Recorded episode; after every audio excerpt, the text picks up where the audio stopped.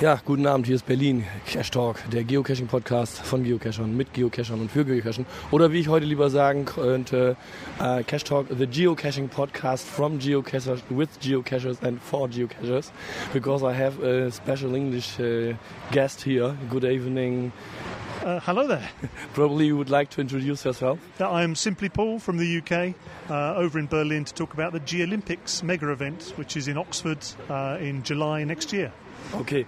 Um, it would be very nice from you uh, if you could talk a little bit more because my voice is a bit like I catch the cold and Okay. my, uh, I, I didn't dare to introduce you as Simply Paul. What's the reason for Simply Paul? Uh, I, on the website in uh, 2003, when I started caching, um, I just wanted to be Simply Paul, but uh, that had already gone. So I thought, well, I shall be Simply Paul instead. And uh, so even though I'm Simply Paul, I'm not Simply Paul, I am Simply Paul. Okay, to understand this, we need an advanced knowledge of English. Yeah, yeah, And- and the English English- joke. Uh, Eng- uh, the English, I understand, but, but I, I get, I guess not every of our Uh, listeners, Our, our crazy sense of humour. as the English people are known to have. yeah, yeah. I suppose we will get uh, very finest Oxford English from you, yes, Uh, I shall do my very, very best. because you are in, the, in from Oxford. uh, close by, yes. Uh, a little village or town called Aylesbury. Uh, it's maybe 40 kilometres from Oxford. So uh, it's, it's convenient. We were looking at uh, a few locations for the Geolympix, uh, close to London, but not too close. Um, and we came down to two. Uh, one is Brighton, which is a very pretty seaside town, uh, and the other is Oxford, which has got a lot of history. Uh, it's very pretty. Um, it's a sort of place that uh, we're hoping to a lot of American visitors to come as well, uh, and it's the kind of place that they would love. You know, it's not such a big deal for Europeans because you've got pretty cities as well. Um, and historic cities, um, but uh, it's famous for um, uh, lots of writers came from Oxford. Um, people like uh, Lewis Carroll, um, you know, um, Alice in Wonderland, Yes, of course. uh, and uh, Tolkien as well, uh, Lord of the Rings, um, and you know, uh, quite a few. I remember to Shakespeare, Stratford on Avon. Yeah, that's not far away. Yeah, I- yeah. I yeah we're going to have. Um, we're thinking about things that tourists, you know, people that are having a holiday in the UK, and combine with caching. Um, so we're going to have an event at uh, Stratford upon Avon as well for this leads us to the main topic. The Yeah. main topic is Geolympix. Geolympix. Yes. yes. Um, it's the weekend before the start of the Olympics.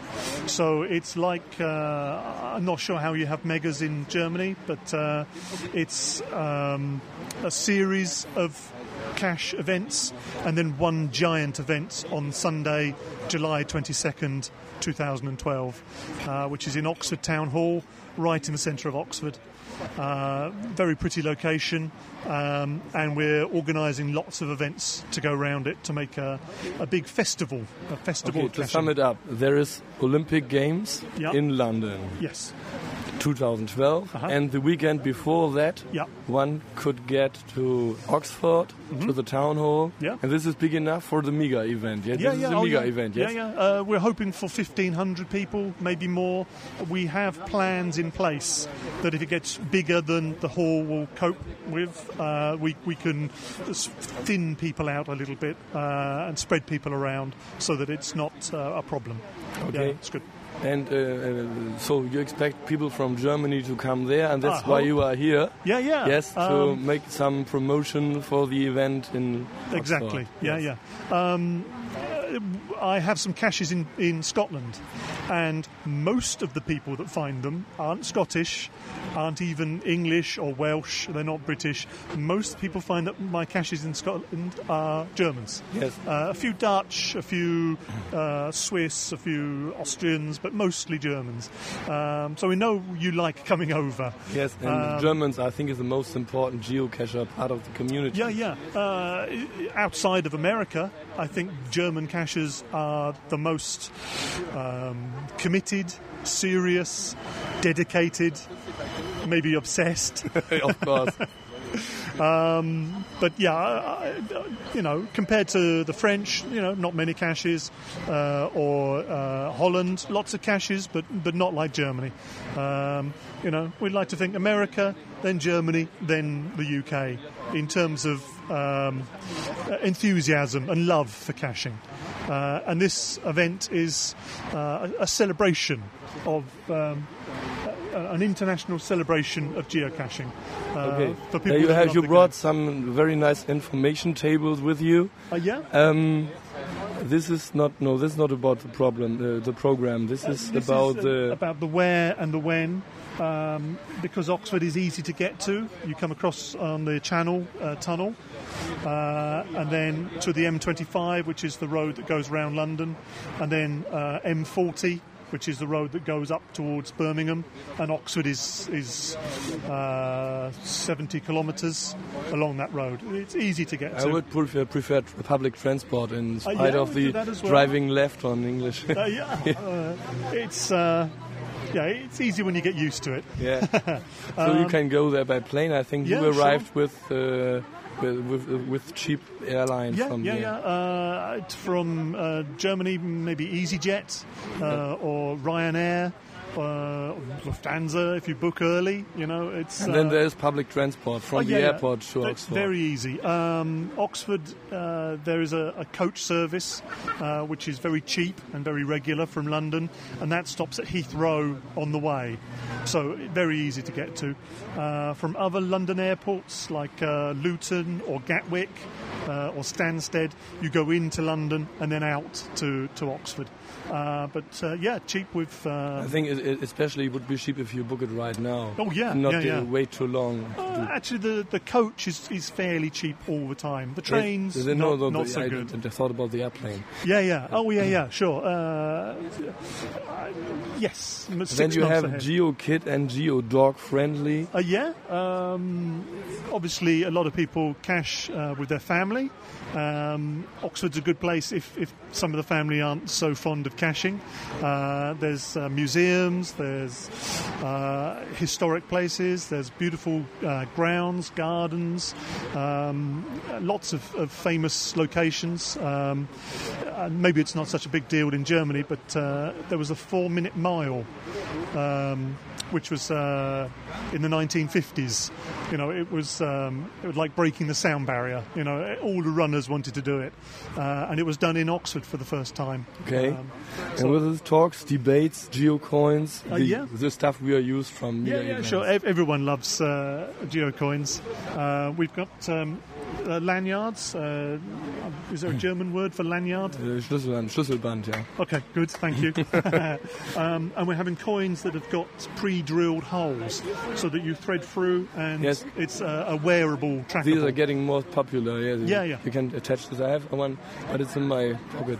okay, uh, I will show you after this. cool. Okay, uh, so it's Um, like a medal, like a like an Olympic It- medal. it's to discover, or uh, I haven't got no, uh, not not yet. Soon. so we can read it to the microphone, so all other listeners could discover. okay, yes. You have this, this to be discovered Oh, uh, yeah, he- with he- this your gorilla, yes? Uh, this is uh, our mascot, um, uh, Geolympix Jeff. okay. Um, this is not the tracking code. uh, no tracking code. Yeah, I'm going to so Read many. it to the microphone so, many our listeners could, could discover this. Okay, it's a, an old, old tracking number, 515606. Okay. Thank you for discovering. No problem. Yeah. So what we have here, this is uh, this is a program you want Yeah. to you want to do there. a range of caching challenges. Yeah, we, we had the word challenges before Groundspeak started their new challenges, which is a little bit of a problem because we've had all these made. Uh, it's n- we're going to do some caching challenges, but uh, really we want, um, in the spirit of the Olympics, a little bit of competition. You know, um, but not too much. Um, so we're having things like uh, a marathon distance series. 26 miles. This Yeah, is- 26 miles, 42 kilometres. Yes, about this. What what is the standard for marathon? Yeah. Yes. Uh, and the idea is a series of rings of caches, so that if you can only do five, six kilometres, no problem, you do those, come back to the start.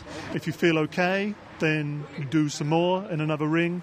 Uh, the start is going to be near somewhere with uh, food and drink uh, and parking for cars as well. So, you know, you do one, you do two, still feel okay, do three, stop for a break, do four, and if you do five uh, rings, it's uh, 42 kilometres, maybe 200, 250 caches, something like that. Okay. Uh, so a big day out. Okay, what is this here? A unique traffic-free cycle series? Uh, yeah, um, we're hoping to organise. Uh, there are a series of um, cycle trails near Oxford uh, along um, disused railway lines uh, or along the canal, so no cars. Um, a nice, quiet, safe place for cycling, uh, and do a series specifically to be found by bicycle. And the boating and other Olympic caches? Yeah, um, there was an old series in Oxford a few years ago called Punters, um, which uh, is the boats that they have on the on the Thames in Oxford. Um, have tradition well from the students. Yeah, yes? yeah, that's right. Uh, you'd stand on the back with a, a pole and push yourself along, um, but th- they'll be okay to get to from uh, from rowing boats or um, um, a paddle boat as well. Um, so uh, the um, the Thames, as it goes through Oxford, is called the Isis. So we'll do a series along the the river uh, that can only be reached by boats. This sounds interesting. 11 icons in 11 hours challenge. Yeah, that's we don't think that's ever been done in the UK before. Maybe it's been different in Germany. In Germany, it's very popular. Those uh, seven cache types Yeah. a day, Yeah. ten cache types a day, Yeah. and you have those special mystery caches, Uh-huh. which are also called challenges. Yes. Mm-hmm. So we have challenge in three meanings, and the meaning of the Geolympix, Yes. the challenges. is the same kind of challenge. Yeah. Um, then the challenges you have to put a photo in the new challenges geocaching.com. Yes. Yeah, yeah. We Uh, we, we will have some of those as well, but obviously it's a new thing. Yes. Um, people aren't really sure about challenges yet. Um, the idea we were going to have is um, to do um, Are You Half as Good as the Best in the World?